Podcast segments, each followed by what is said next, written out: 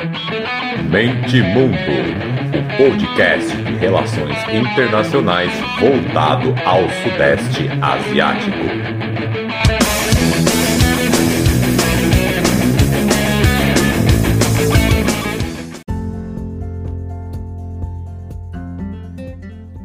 Fala galera, podcast Mente Mundo na área, chegando para falar desse livro aí com uma entrevista do Tej Bunag, vou falar assim, um dito bem brasileiro mesmo, não é português, não é brasileiro, até porque nem imagino como é que se pronuncia em tailandês. Ele é um, um grande, um dos grandes diplomatas que o país já teve, e aí ele deu uma longa entrevista, virou livro, mais de 200 páginas, claro, vou pegar só umas partes aqui, que eu não quero ser acusado de plágio, né? Então eu peguei as partes interessantes, mas mesmo assim vai ficar muito grande esse episódio, então eu vou quebrar em dois. Prometo não demorar para fazer a segunda parte, tá bom? Tá bom, William? E, é isso, a Tailândia eu percebo, né, que tá, atrai muita atenção de muita gente. Claro, é um país muito importante do Sudeste Asiático, eu tenho que falar mais deles aqui. Por sinal, o episódio mais ouvido de toda essa brincadeira aqui, o que eu fiz com o Charles Zimmerman, o que eu fiz com o professor Emiliano Unzer também, é top 10. Vou deixar os links aí pra galera. E nesse momento fiz um fio lá no Twitter falando do canal do CRA, que voltou a ser comentado na política local lá, e também tá viralizando, muita gente compartilhando. Então, assim, é um país que atrai né, bastante atenção, interesse, então eu tenho que dar mais atenção. Mas ao mesmo tempo é difícil também. Até vou falar disso no episódio agora, né? Que eles chamam de diplomacia do bambu. É um país muito sutil, né? Uma monarquia conservadora. Então não é fácil também. Tem muitos assuntos para explorar o tempo inteiro, assim. E vocês vão entender no episódio também isso, um pouco disso, né? Que vem bem da cultura deles. Mas é isso. Eu, obviamente que eu não sou perfeito, então é uma medida eleitoreira. Eu tenho vários livros para ler no trabalho. Momentos ali de folga, na sexta-feira também, né, que é o dia internacional do segundo eu faço, e aí tem vários livros lá. Sexta-feira lá, vários PDFs, eu sempre dou umas lidas. E dos vários livros que eu tenho, resolvi começar pela Tailândia por esse interesse que eu tenho notado aí. Quando eu posto coisas da Tailândia, tem um movimento incrível. Então eu vou falar desse livro aí, estupendo. Espero que vocês gostem. Análise, comentários do livro, tá? Eu vou deixar para parte 2, tá? Tentar mais ou menos aí pelo que eu vi do roteiro equilibrar, ficar mais ou menos os dois com o mesmo tamanho. Então eu prometo que a parte 2 não vai demorar e vem aí com os comentários, análise, enfim, tá bom? Tá bom, William? Por favor, não me xinguem, prometo que já vai sair logo, hein?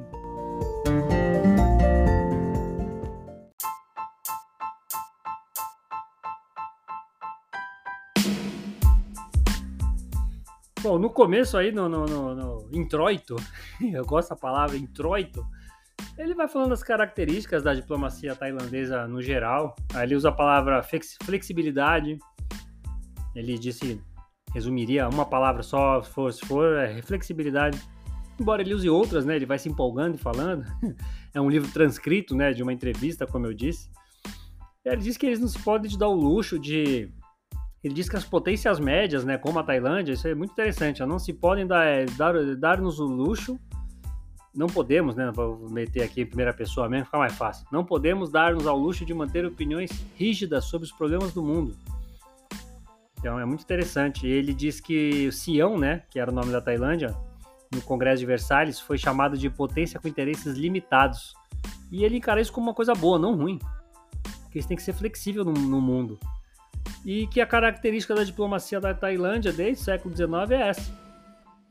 E que ele divide as perspectivas ali em duas, que é a relação da, da Tailândia com as grandes potências e com seus vizinhos. Ele falou que tem que ser visto de, em, em duas chaves totalmente diferentes. E eu, obviamente, que eu concordo plenamente. E ele fala sobre isso, a questão é essa que sobrevivência. Sobreviver como um país livre, economia de mercado livre, aberta, e que esse é o objetivo, o norte da, da diplomacia tailandesa até hoje, que é a diplomacia do bambu, né? Eu já falei sobre o Vietnã, que copiou mais ou menos uma ideia da Tailândia, embora não seja exatamente igual. E, e ele fala: a diplomacia tailandesa não apenas se curva com o vento, ela vê para onde o vento está soprando e se curva antes que o vento chegue lá. Olha que bonito, que poético. Então ele caracteriza assim a diplomacia do bambu. E aí ele menciona que o rei Rama III, que é lá de 1800 e pouco, acho que 50 que ele morre. E ele diz que foi um dos grandes reis da história da Tailândia.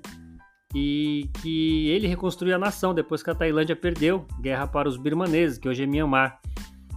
E que ele fala que o foco não tem que ser os vizinhos, é o Ocidente, que o problema vai ser o Ocidente. Olha isso, em 1840, 1850, é por ali que ele morre. Foi mais ou menos nessa época que ele falou. Então, e que isso foi um marco, né? Uma das primeiras pessoas da Tailândia para falar, ó, tivemos briga com nossos vizinhos, eles entraram aqui e tal, barbarizaram, mas o problema é o Ocidente. E que ele disse que desde então a diplomacia tailandesa tem essa ideia, que o conselho dele foi seguido à risca, e ele cita até um fato interessante, que os tailandeses aprenderam desde cedo isso, de que ter que aprender com o Ocidente para não ser dominado por ele. Então aprenderam a tecnologia, a ciência do Ocidente, abriram o mercado, embora essa abertura né, seja meio né, a diplomacia da canhoneira, mas enfim. Aí ele cita que começou com o Tratado de Bowring em, em 1855, os britânicos, abriu o comércio para o Ocidente. Aí ele brinca, marxistas vão dizer que a gente foi semicolonial, mas acho que isso é um exagero, embora tenha uma crítica interessante ali, mas que foi o que preservou a soberania siamesa enquanto todo mundo caía no domínio europeu. E ele diz: é verdade que o tratado limitou a tributação em 3%, o que acabou com a nossa soberania fiscal, também acabou com a nossa soberania jurídica, porque entrou a extraterritorialidade, que é aquilo que os europeus faziam no território, não podiam ser julgados dentro da Tailândia. Então matou parte da soberania do país, mas conseguiram manter um pouco perto dos vizinhos, então manteram muito, né? Então tem que ver esse ponto de vista positivo também, né? Ou era isso ou nada, então é melhor ficar com isso, né? E ele diz também que teve essa limitação fiscal muito grande, né, jurídica, mas que pelo menos Sião continua sendo um estado soberano. E nessa mesma época em que eles se abriram para o comércio, falaram, não, tem que ser, senão a gente vai ser dominado, enfim. É paralelamente ao, ao Japão Meiji, olha que interessante, muita gente não percebe nisso, né? A Tailândia foi tão sagaz quanto os japoneses. Na mesma época, fizeram mais ou menos o mesmo processo, perderam um pouco da sua soberania para não perder tudo. Isso é muito interessante. Então, é um, é um, feito muito grande da diplomacia tailandesa. E aí, nessa mesma época, 1875, eles já abriram o que eles chamam de Ministério dos Negócios Estrangeiros. Seria o nosso Itamaraty. Então, olha só quanto tempo já, mais de 100 anos de tradição. Isso também é muito legal. E durante o imperialismo ali, ele cita também o Roma V, que foi outro rei é, em período delicado, que foi durante a Segunda Guerra Mundial. Ele, sobre, ele, ele fala assim: e sobrevivemos à Segunda Guerra Mundial e sobrevivemos ao comunismo. Então também isso é muito interessante. Ele fala sobre pragmatismo, que é o que eu aprendi, a primeira coisa que eu aprendi quando eu comecei a estudar a Ásia, né, o pragmatismo deles. E diz também que tem muito instinto envolvido nas decisões que eles tomam. E ele também fala uma pitada de sorte, que desde o século XIX até os dias de hoje, comparado com seus vizinhos do sudeste asiático, ele resume tudo isso: instinto, sorte, sobrevivência. São essas palavras que ele usa e fala assim no final: é por isso que conseguimos sobreviver ao imperialismo, ao colonialismo, ao comunismo e, e também vamos sobreviver a qualquer ismo que esteja soprando ao vento. Olha que bacana, hein? Bonito, poético. Os tailandeses aí são sagazes, eles são firmes, inteligentes e ainda conseguem meter uma, a poesia aí no meio.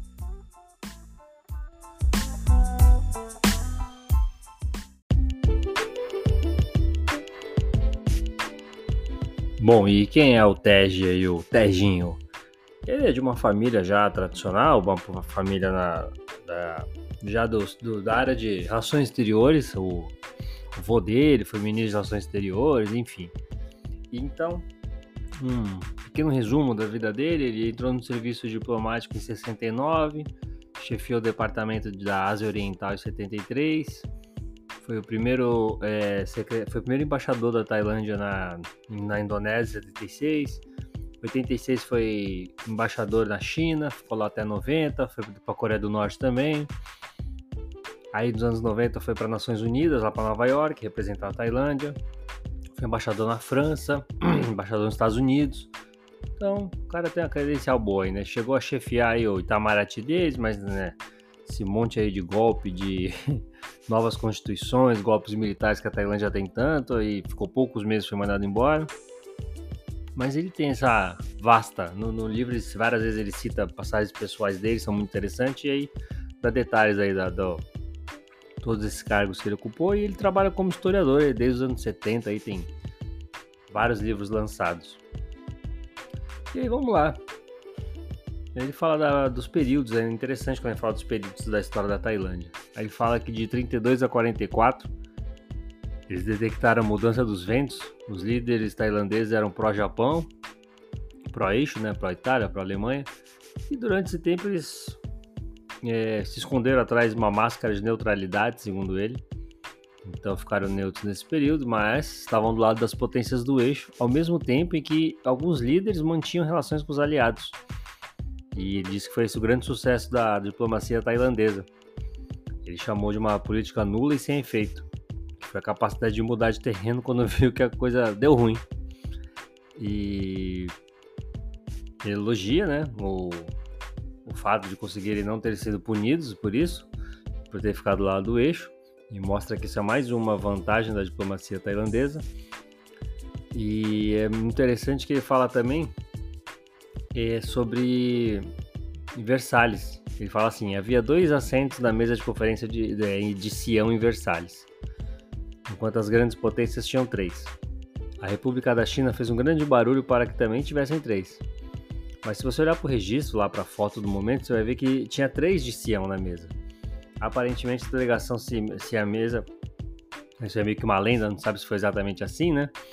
É, arrastou uma outra cadeira, se espremeu nela para ficar com três também. E quando reclamaram, eles falaram: não tem problema nenhum, somos pessoas pequenas, para que três conseguissem ficar lá também. E na foto oficial lá tem três. E ele fala sobre a divisão do Oriente Médio, do, dos tratados desiguais, que era o principal foco da Tailândia, era acabar com os tratados desiguais e conseguiram. Então ele disse que é mais uma vitória da diplomacia tailandesa, porque eles não estavam preocupados com partilha de nada, que eles só queriam acabar com os tratados desiguais e é, ao se aproximar dos Estados Unidos, eles conseguiram. E aí diz isso, é assim, ó. É, peraí, separei um trecho aqui. É, eu estava a trabalhar a sua autodeterminação, soberania fiscal e judicial é, completa e trabalhar também a igualdade entre nações.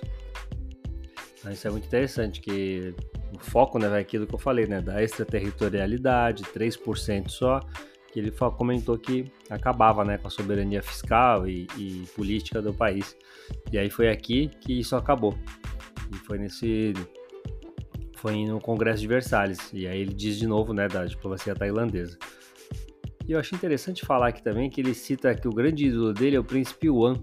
Esse príncipe Yuan é muito interessante. Ele é o príncipe, obviamente, né? Como eu já falei, filho de rei. Aí a gente imagina, sei lá, né, uns playboys, né? Ou alguém meio complicado, como o atual rei, por exemplo, né? Que fechou um hotel na Alemanha quando a pandemia pegou e levou as, a mulher dele, as concubinas, enfim. A gente imagina mais esse perfil, né? Não vou entrar em muitos detalhes que eu ainda quero pisar na Tailândia, né? Não quero ser uma pessoa não grata lá.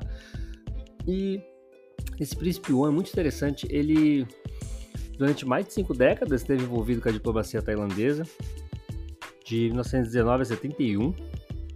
Ele foi o chefe do Itamaraty dele de 52 a 57, que é o Ministério dos Negócios Estrangeiros. Ele foi presidente da Assembleia da, das Nações Unidas, 56. Ele gerou várias crises internacionais, né? Ele teve na liderança durante várias crises internacionais. Ele na invasão anglo-francesa do Egito, lá na nacionalização do canal de Suez. Ele era presidente da, da, da ONU, é a invasão soviética da Hungria para derrubar o governo comunista reformista da Hungria. Então, ele dá mais detalhes da, da vida do cara e também você pode jogar no Google. Mas é muito interessante a, a um príncipe, né, com tanto é, tanta vocação para mediação. Ele foi também é, presidente do, do, do que da, da UNCLOS, né, do, da Convenção das Nações Unidas Direito ao Mar. Ele em 54 em Manilha, hum, quando assinaram a, a CEAT, a Organização do Tratado Sudeste Asiático, ele também presidiu. E foi chamado para a Conferência de Bandung. E aí eu, o TED cita né, o quão importante ele era, influente, respeitado, porque a, Seattle, na época de Guerra Fria, né, era visto como algo extremamente é, pró-aliado, pró-ocidente, anticomunista, e no entanto a Conferência de Bandung, que é para ser os não alinhados, né, que seria a ideia de ser uma terceira via, chamaram ele para presidir a conferência. E só mostra o quão quanta moral, né? Na praça o, o, o homem tinha. E aí ele fala que esse príncipe One é o grande ídolo dele ali, que ele se espelha. E é interessante mesmo, né? A gente ver esse perfil, né? Num, num príncipe. Eu achei muito legal a história dele, eu não conhecia, para ser bem sincero. E aí ele dá detalhes mais aí de algumas passagens específicas da vida do, do, do príncipe. Aí vocês, vocês compram um livro, vocês baixem aí no, no, no, nos mares, nos mares somalis, piratas.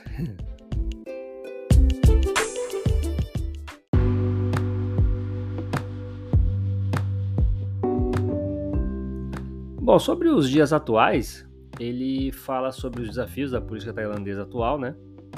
No momento aí de mudança, ele chama de mudanças de vento, mais uma vez que eles vão ter que aprender a ver e sentir o vento para saber para onde eles vão. Ele diz assim: voltamos a lidar com o reino do meio e com a política externa dos Estados Unidos em relação à China. Esse é o grande desafio para a diplomacia tailandesa hoje. Como lidar com essas duas grandes potências? Outra variável é a Índia. No século XX, as pessoas costumavam dizer que o século XXI seria o século do Pacífico. Hoje, falam em Indo-Pacífico. A Índia tornou-se esse fenômeno muito interessante, uma potência em ascensão na Ásia. Existem oportunidades para reforçar relações com a Índia, porque no cenário contemporâneo talvez tenha havido demasiada ênfase na China e pouco interesse na Índia. Acho que há oportunidades aqui para a diplomacia tailandesa. No final do dia, pode-se dizer, ou no início do dia, existem desafios é, nas nossas relações com nossos vizinhos do Sudeste Asiático também. E eles vão ser sempre o verdadeiro é, coração e desafio da nossa política externa. Como lidar nossos, com nossos vizinhos, particularmente com os nossos vizinhos imediatos. Então é assim que ele faz a leitura do, dos dias de hoje.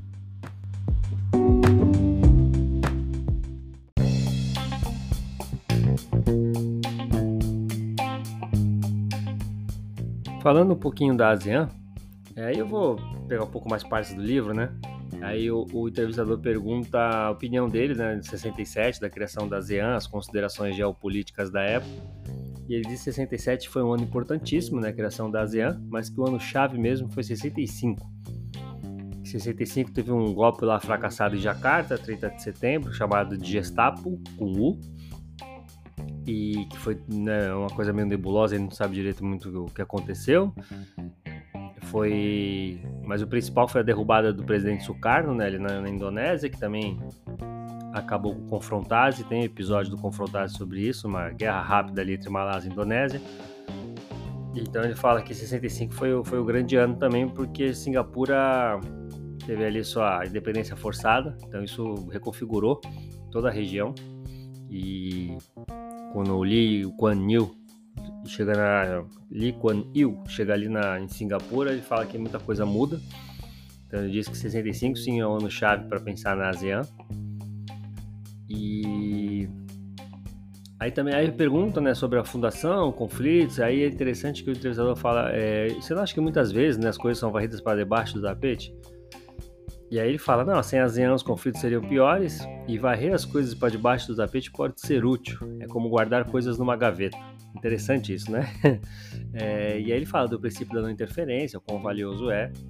E aí ele comenta sobre a invasão do, do Camboja pelo Vietnã, como foi difícil na época fazer a diplomacia, né? Com, com com esse evento e com, teve efeito dominó, né, que os Estados Unidos consideravam. Tem episódio sobre isso aqui também, que todo mundo ia virar comunista, se o Vietnã virasse comunista, enfim, deu a guerra. Mas ele comenta a dificuldade que foi a diplomacia aí quando um país da ASEAN invadiu o outro. E sobre a divisão a China e União Soviética, aí ele explica lá também, né, detalhes da, da guerra por procuração entre Vietnã e Camboja, ele dá também ele, é interessante que ele fala é invasão, não, é aí ele mesmo se corrige fala libertação do Camboja, né, pelo Pol Pot, estava também é, devastando tudo no país até chegar os vietnamitas, enfim, isso é assunto também que já tem episódio aí. E interessante de falar libertação do Camboja, né? Então tomou, tomou um lado, digamos assim. Mas também tantos anos depois, né? E aí ele fala dos problemas da guerra do, dos Estados Unidos, que depois de, de, quando os Estados Unidos sai, ele, ele diz que os Estados Unidos não queriam mais se meter no Sudeste Asiático. Quando a Tailândia ia conversar com os Estados Unidos sobre a região, eles só fugiam e como isso fortaleceu a China na região. Fala de 79 a 91, que a ASEAN está preocupada com problemas políticos e segurança, que inclusive pega esse período aí do Vietnã no Camboja. Fala sobre a expansão e dá detalhes ali da entrada de cada país, como isso fortaleceu a ASEAN, como isso foi importante. E diz que nunca vão ser uma integração como a europeia. Ele falou que isso nunca foi a ideia e nunca vai ser. Isso é algo que eu já falei aqui muitas vezes, né? Então ele fala assim, a ASEAN sempre foi uma política frouxa. E é legal, né? Na tradução ficou assim, mas aí você dá para entender o que ele quer dizer, né? Diz que sempre vai ser. Olha a crítica aqui, hein? Os europeus sempre almejaram a integração completa e agora há sinais que estão a falhar. A nível político, o Reino Unido deixou a União Europeia e existem problemas na Polônia e Hungria. Aí ele diz no fiscal também, né, que isso acaba mina um pouco a, a soberania fiscal dos países e que os países da ASEAN nunca vão permitir. Aí fala do caso da Grécia, de Espanha, Portugal. Então ele fala que os estados da ASEAN jamais vão permitir isso. Isso acaba ferindo o princípio da não intervenção, que é tão sagrado para eles. Então ele diz que isso está fora de questão e acredita que sempre estará. Mas ao mesmo tempo eles devem sempre aprofundar laços sociais, culturais e criar a tal da Asian Way, né? A uma identidade da, da, do Sudeste Asiático, aí pergunta sobre o futuro, o que ele acha que vai ser o futuro da ASEAN. Aí ele diz sobre trabalhar junto, a importância é Fórum Regional ASEAN, que é a ARF, como assim que na internet aparece, que é um fórum focado em preocupações políticas e segurança em toda a Ásia, é anual, ele fala a importância desse fórum, ele diz que é a espinha dorsal da ASEAN, é uma instituição muito valiosa e devemos continuar a trabalhar na sua promoção. A centralidade da ASEAN não é uma palavra vazia, significa que a ASEAN é central para os países da ASEAN. Esse é seu verdadeiro significado. Devemos usar a ASEAN para nossos benefícios e interesses.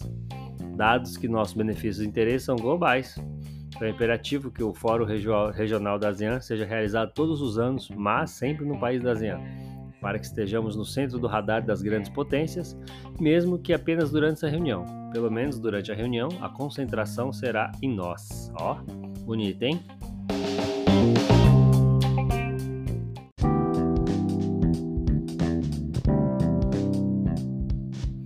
E aí tem um capítulo focado nos seus vizinhos imediatos, como ele disse mais cedo, é sempre a preocupação principal. E aí pergunto, como você vê a relação diplomática com os vizinhos? Aí ele diz a importância e que sempre é o foco da, da diplomacia do, da Tailândia. E aí tem coisas interessantes que ele diz aqui. Ele diz o discurso do rei Rama III, aquele lá de 1850, né, que tem que se preocupar sempre com os vizinhos, que eles vão ser sempre o mais importante. Ho Chi Minh já disse algo nessa linha também, né, que a guerra com os Estados Unidos seria passageira e que tem que se preocupar em volta e com a China, enfim, eles têm uma visão de longo prazo muito interessante. Aí ele cita os problemas que, que a Tailândia tem com seus vizinhos, que talvez muita gente possa não saber. É, ele fala assim: temos uma longa fronteira com a Birmânia, Myanmar, né? 2.400 quilômetros, a maior parte dos quais permanece não demarcada. Temos problemas fronteiriços também com Laos e com Camboja e alguns até com a Malásia e que gerou até conflitos armados ao longo dos anos. E aí ele disse tem que trabalhar o diálogo e tudo isso aí que você já imagina que um diplomata vai falar. E cita aqui uma coisa interessante também. É, a partir de 91, a Tailândia teve de lidar diretamente com seus vizinhos tradicionais, que é quando estabelece né, todos os países, acaba o colonialismo direto ali, né, presidencialmente ali da, da, da Europa. Então, era regionalmente ali que tinham que resolver. E ele diz assim: embora o Vietnã não seja nosso vizinho imediato, nossas relações têm um grande potencial para serem benéficas. O Vietnã venceu a Primeira Guerra, a Segunda Guerra da Indochina, ele separa ali, tem uma parte do livro que ele fala que as três guerras da Indochina, né, que ele considera os períodos ali, que ele não vê tudo como uma grande guerra. E aí ele fala, por isso eles não têm nenhum orgulho nas nossas. É, de, ele não, ele quer, o termo que ele usa é legítimo orgulho. Eles não têm nada além de legítimo orgulho. Isso vocês vão entender porque que eu estou focando nisso. E aí ele fala: nossas relações com Laos e com Camboja são tensas porque temos muita bagagem histórica. Essa bagagem histórica foi agravada pela França. E na experiência de lidar com Myanmar, os birmaneses, a raça maioritária de Myanmar, eh, elas têm potencial para ser muito eh, benéficas, porque eles não têm complexo sobre nós. Muito pelo contrário, como eles venceram as, as guerras com a gente, eles não têm bagagem histórica. Então isso é interessante. O que, que ele quer dizer aqui? Eu, eu traduziria bagagem histórica para rancor, ressentimento. Então, como o Vietnã venceu a guerra, eles têm uma, uma postura altiva, né? De olhar, olhar por cima do ombro, né? Como a gente fala. Já Myanmar também, que Myanmar invadiu os tailandeses, ganharam, blá blá blá. Então, o que ele quer dizer? Como a Tailândia já invadiu e já venceu, que hoje é lá os Camboja, então eles têm rancor. Então as relações são difíceis por causa disso. Então ele vê quando é um país que não tem, que olha de cabeça erguida para a Tailândia, a relação prospera. Agora, quando há esse rancor, que ele chama de bagagem histórica, aí fica difícil. Então, é interessante isso, né? Ele fala: somos nós que temos dúvidas em relação à Birmânia, porque nós que perdemos a guerra, né? É muito interessante esse ponto de vista que ele fala. Aí ele diz lá que os cambojanos têm problemas lá, com a, que a Tailândia conquistou uma região em 1431 e que isso ainda é uma questão para os cambojanos. Estudar a Ásia é fantástico, né? E diz do Laos também, que foi uma conquista tailandesa numa região lá do Laos, lá de fronteira, em 1820. Aí ele fala, mas para as pessoas de boa vontade, elas precisam largar bagagem histórica, é, abri-la, reconhecê-la e seguir para frente. Que assim é o jeito da Tailândia ter relação realmente boa com todos os seus vizinhos. Ele fala: estamos na década de 2020, temos de pôr os incidentes históricos de lado, não permitir que atrapalhem nosso século 21. Sei que é mais fácil falar do que fazer, mas os homens tendo boa vontade é isso que devemos fazer. Enfim, aí ele dá mais detalhes sobre isso. Ele diz: em relação à Malásia é mais complicado. A bagagem histórica está presente nos cidadãos tailandeses da raça malaia na parte sul é aquilo que eu já falei, né? É, até faz parte do fio que está viralizando no Twitter, que é a região sul da Tailândia, né? Que eles são malaios étnicos, são muçulmanos, querem independência da Tailândia. Tiveram muitos problemas também com vários governos tailandeses que tentaram acabar com a cultura local ali, então a força. Então eles também não querem ser parte da Malásia. A Malásia também meio que lava as mãos, eles querem ser um, uma região independente. Então imagine que isso nunca vai acontecer. E é disso que ele está falando. Que aí é muito mais complicado que essa região aí de Patânia, a parte sul da Tailândia. Aí ele diz assim: temos afinidade religiosa e cultural através do budismo Theravada com todos os nossos vizinhos imediatos, exceto a Malásia. Com a Malásia caminhamos mais numa direção de cultura de arquipélago. A Malásia nos conecta à Indonésia, via Sumatra, é, a Tailândia e o Laos são racial e linguisticamente muito próximos. Com Myanmar, o lado oriental, são o Shan, que pertence à raça, língua e religião tailandesas. Os Mon atravessaram a fronteira historicamente, sua cultura é partilhada por todos os lados. Quando vamos para o sul, entramos em uma cultura e espaço diferentes, mas temos interagido desde os tempos antigos, como ele está se referindo ao norte da Malásia, né? especialmente em Kelantan, onde tem uma maioria tailandesa considerável vivendo dentro do distrito de Tumpat, que é na Malásia. E o primeiro grande primeiro-ministro da Malásia, Tunku Abdul Rahman, iniciou seus estudos numa escola em Bangkok.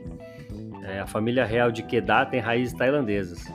E uma vez eu conheci ele, né, no caso, e foi muito gentil, recebeu nossa, nossa delegação em 85, enfim.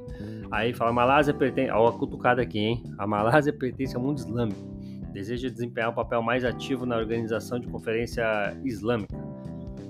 Eu acho particularmente que isso é um erro. Penso que a Malásia deve focar na Ásia. Eu, eu aqui dando meu pitaco, quem sou eu para discordar desse cara, né? Mas eu acho que a Malásia foca mais na Ásia, assim. Eu acho que isso aqui também tá tendo a bagagem histórica, que, que ele não me ouça, que eu acho que ele ficaria bem puto comigo mas eu acho que aqui tá tendo uma bagagem histórica. Eu acho que a, Malásia é bem focada na ASEAN. Claro que tem também a, essa organização, mas não, não sei se eu concordaria com ele, não. Aí fala sobre mais essa organização, Marrocos, enfim, que a Indonésia tem, mais a ver com a Tailândia que com o Marrocos, que é meio da organização, enfim. Aí fala um pouco da Indonésia também, que é um estado secular, embora seja islâmica, é secular, então é mais fácil para a Tailândia lidar com ela. E que ele tem visto o aumento do, da influência religiosa do Islã na política indonésia, mas acho que isso não vai ser um problema. Eles sabem lidar com isso e não vão deixar a religião domar ali a política. E é isso, ele fala, é, nossos vizinhos veem como os vemos também, meio que ele usa uma coisa de espelho, né? Que uma coisa acaba afetando a outra. E fala mais sobre relação de amor e ódio, principalmente do Camboja, né? Grande, grande problema. Tem até um problema fronteiriço ali recente, que o Camboja invadiu um templo, a região de um templo que fala que historicamente é dele, a Tailândia reagiu.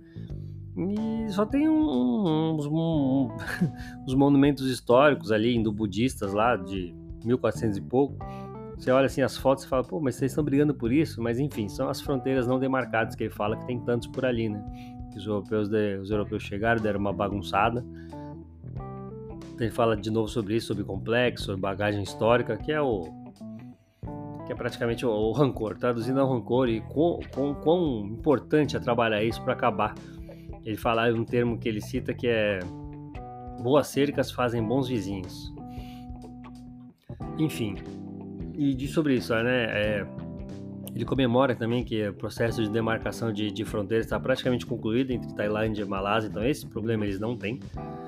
É mais a questão étnica ali mesmo, de, de separatismo. E pergunta, uma última pergunta para ele foi: você acha que a região um dia chegará a esse nível de maturidade? Disso, né, de completar todas as questões fronteiriças, de nenhum país ter mais nenhum problema entre eles? Aí ele diz: sim, com cooperação cultural, penso que podemos. Se os europeus conseguirem atingir esse nível de maturidade, nós também podemos. Olha a cutucada aqui de novo, hein? Se os europeus, esses bárbaros, esses amantes da guerra, se eles podem, a gente pode também. É, acredito que realmente que com maturidade e prática política, o problema com todos os nossos vizinhos resolverão por si nos próximos anos, inclusive. Ó, ó, é, autoestima moral, hein? Tá falando que nos próximos anos, hein? Então é isso. Para ele resolvendo questões fronteiriças, a Tailândia vai ser só amor, só, só beijinho no ombro com seus vizinhos.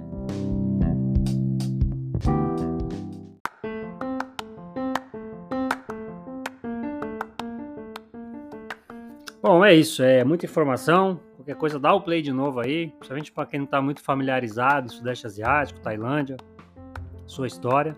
Ouve de novo. Recomenda para os amigos, todo aquele blá blá blá pro projeto crescer. Fico muito feliz, vem já numa crescente aí, devagar e sempre, o que é sempre muito bom. Ouvintes muito qualificados. Então, mas não custa de, né, nada de mais chorar. Nem fico pedindo muito apoio financeiro, que para mim o principal é, é espalhar a palavra. Então, já já, não vou dizer quando, mas já já, quando vocês menos esperarem, a parte 2 está no ar aí falando da relação da Tailândia com as potências e uns comentários meus em cima desse livro aí, muito bom, tá bom? Abraço!